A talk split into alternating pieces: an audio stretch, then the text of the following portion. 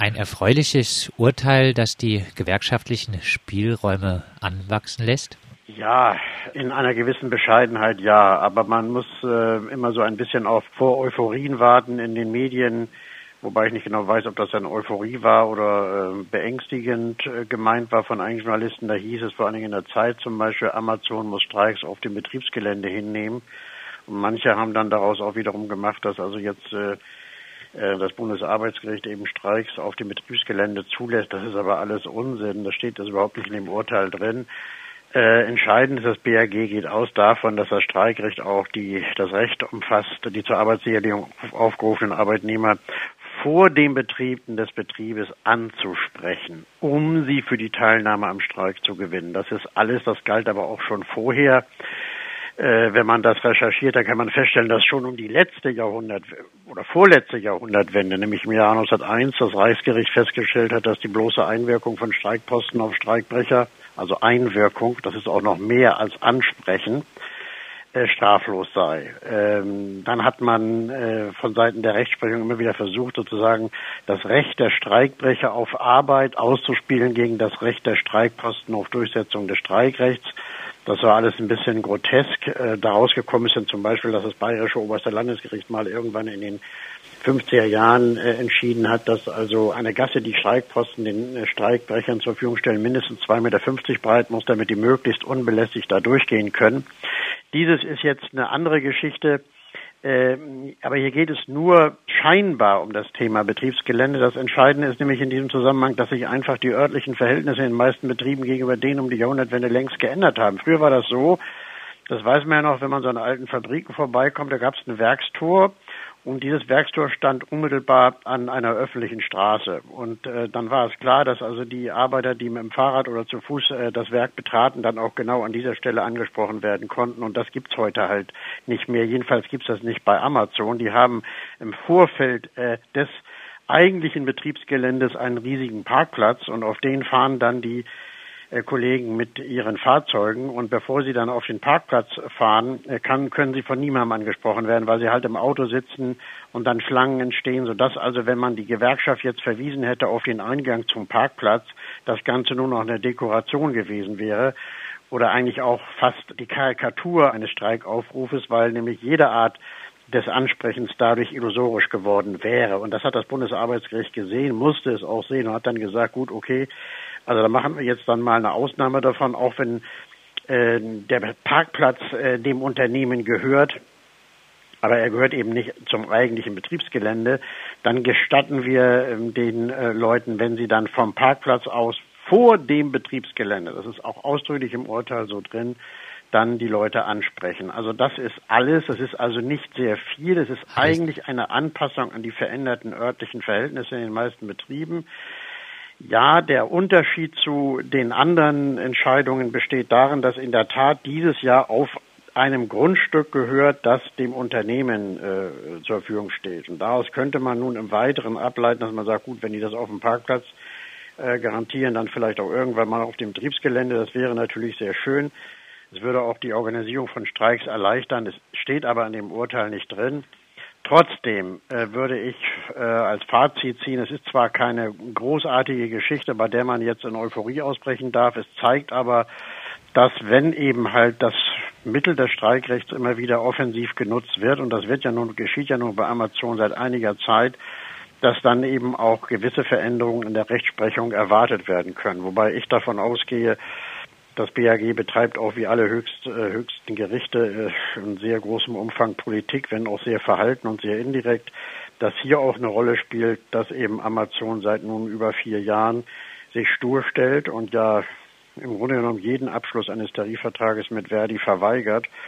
Und vor dem Hintergrund ist natürlich auch ein bisschen die Frage zu berücksichtigen, ob man so diese ganzen angeblichen Beeinträchtigungen der Interessen von Amazon wirklich ernst genommen hat. Ich glaube eher nicht. Man hat es nicht so deutlich gesagt.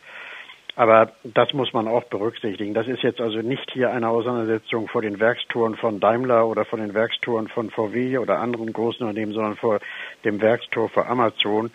Und das muss man bei der Einschätzung des Urteils auch mit berücksichtigen. Sie sprechen es äh, jetzt an. Äh, das Urteil steht im Zusammenhang mit den jahrelangen Versuchen von Verdi bei Amazon, einen Tarifvertrag nach den Bedingungen des Einzelhandels durchzusetzen. Amazon weigert sich beharrlich. Sie erklären nun sogar, dass der Begriff der Gewerkschaft für Verdi auf dem Spiel hier steht. Warum? Ja, er müsste theoretisch, er könnte theoretisch auf dem Spiel stehen. Die Rechtsprechung wird äh, Verdi davor bewahren, weil Verdi ist ja das Kuriose, ich sage es jetzt erstmal zugespitzt, dass die Hafenarbeiter, äh, die Versicherungsangestellten oder die Mitarbeiter bei Amazon davor bewahren, dass Verdi seinen Status verliert, weil äh, es gibt keine geteilte Tariffähigkeit. Also wenn eine Gewerkschaft tariffähig ist, dann ist sie das auch in den Bereichen, in denen sie zu schwach ist. Das ist ein bisschen kurios, wenn man sich also hier vorstellt, es würde sich bei Amazon eine Amazon-Gewerkschaft bilden, rein theoretisch jetzt. Dann könnte die wesentlich mehr Mitglieder haben als äh, etwa Verdi bei Amazon, aber sie würde große Schwierigkeiten haben, als Gewerkschaft anerkannt werden zu können, während Verdi anerkannt wird, weil Verdi in anderen Bereichen stark genug ist. Das ist eigentlich absurd, ist aber die Situation. Ich sehe das jetzt nicht so sehr als ein Problem von Verdi an, sondern äh, einfach auch als mögliches Motiv auf Seiten des Bundesarbeitsgerichts eben hier zu sagen, ähm, wir wollen hier an dieser Stelle Verdi in gewisser Weise entgegenkommen, denn die, den Gewerkschaftsbegriff, den hat nicht Verdi entwickelt, sondern das Bundesarbeitsgericht und es muss natürlich konsequent bleiben. Ähm, denn wenn in diesen Bereichen äh, das einfach so hingenommen wird auf Dauer, dass eben so ein Unternehmen wie Amazon einfach eine Gewerkschaft ignoriert, dann muss sich auch das Bundesarbeitsgericht Frage stellen lassen, ob es diesen Gewerkschaftsbegriff noch länger aufrechterhalten kann. Also hier ist sehr viel in Bewegung, auch äh, an Überlegungen auch innerhalb der Rechtsprechung und auch an Legitimation, was die Rechtsprechung betrifft.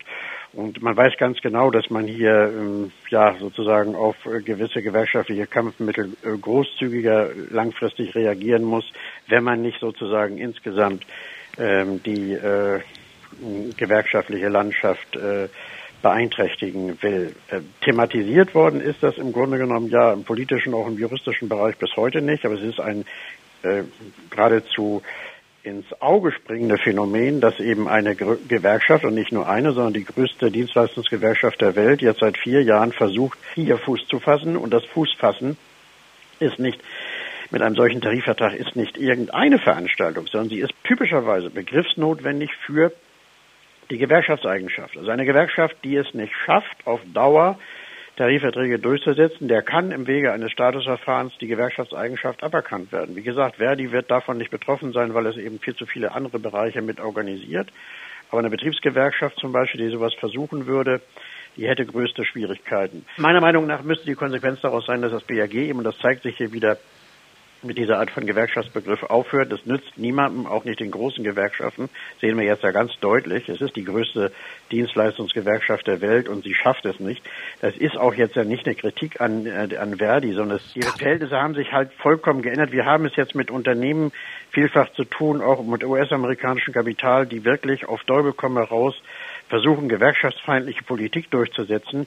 Und wenn man sich die Rechtsprechung des Bundesarbeitsgerichts anguckt, dann ist das alles irgendwie so eine friedlich äh, freud, freudige Geschichte. Da sind also so die so einen sozialen Gegenspieler und die Gewerkschaft macht Druck und die Arbeitgeber lassen sich irgendwann beeindrucken und machen einen Tarifvertrag. Das ist natürlich dummes Zeug. Äh, der Abschluss eines Tarifvertrages ist heute, genau wie um die vorletzte Jahrhundertwende, wieder ein Politikum in bestimmten Bereichen. Also es geht nicht einfach darum, Tarifverträge abzuschließen, wie das in den letzten 50 Jahren irgendwie üblich war, sondern es wird versucht, den Gewerkschaften insgesamt den Boden zu entziehen und eben Tarifverträge als Rechtsfortschritt eben auch im Arbeitsrecht grundsätzlich in Frage zu stellen. Es ist ein Politikum. Das ist auch dem Bundesarbeitsrecht bekannt. Man wird natürlich da vor Umstürzen äh, äh, bewahrt werden. Da wird nicht viel passieren beim Bundesarbeitsgericht, aber es äh, zeigt sich eben sozusagen drohend am Horizont äh, das Problem, dass man im Grunde genommen die gesamte Streikrechtsprechung auf andere Füße stellen muss. Das weiß eigentlich auch das Bundesarbeitsgericht und dieses sind aus meiner Sicht vorsichtige Anzeichen dafür, dass sich was bewegen könnte. Die einzige Antwort auf die Frage, ob das geschieht, ist tatsächlich so absurd es klingt, weitermachen. Ne? Weitermachen auf breiterer Grundlage, noch mehr Streiken, noch mehr Solidarität. Eine andere Antwort gibt es nicht, eine juristische Antwort gibt es darauf nicht.